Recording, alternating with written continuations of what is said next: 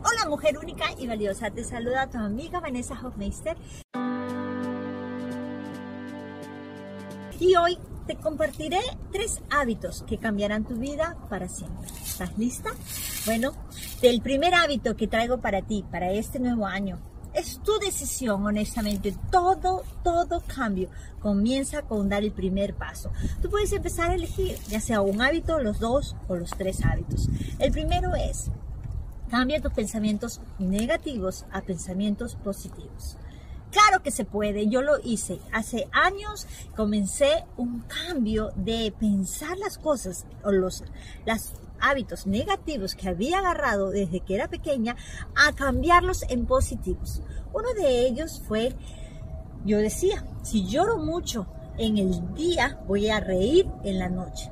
O si río en el día, voy a llorar en la noche. Ay, qué hábito que tenía o qué pensamiento tan negativo que lo único que me hacía era estar triste, estar muy bien sabiendo y reconociendo y llamando a ese sufrimiento, porque sufría todo el día, porque tal vez quería reírme en la noche. Iba a salir con amistades tal vez y en las noches y por eso tenía que estar triste todo el día. Imagínense perder un día, un día tan valioso que Dios nos ha regalado.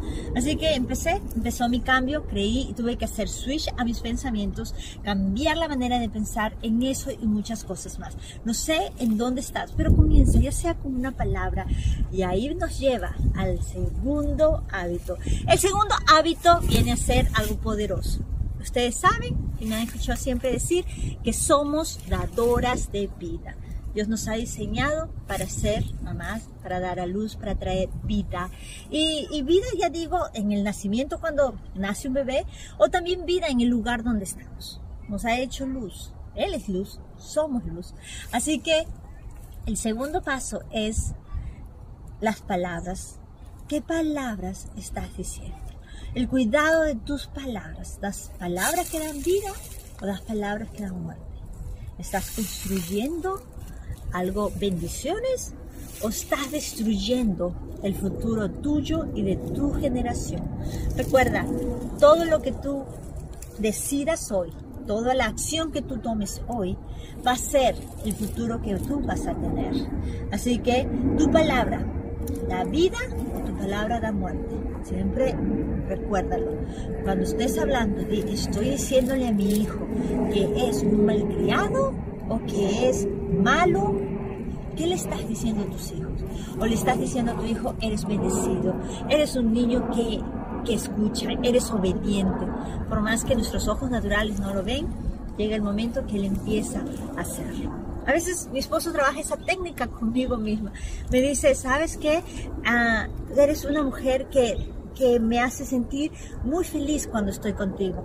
¿Y qué es lo que yo busco? Traerle luz, ser una mujer de proverbios, la mujer que da vida. La mujer de proverbios es la mujer virtuosa. Trato de ser mejor porque él empieza a dar, eh, con sus palabras me da vida.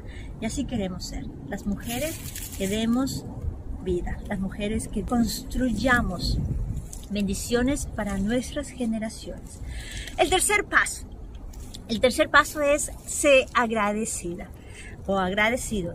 Todo lo que hagas, todo todo lo que emprendas, todo lo que, lo que en estos momentos esté a tu alrededor, agradece. Dale gracias a Dios, dale gracias a las personas.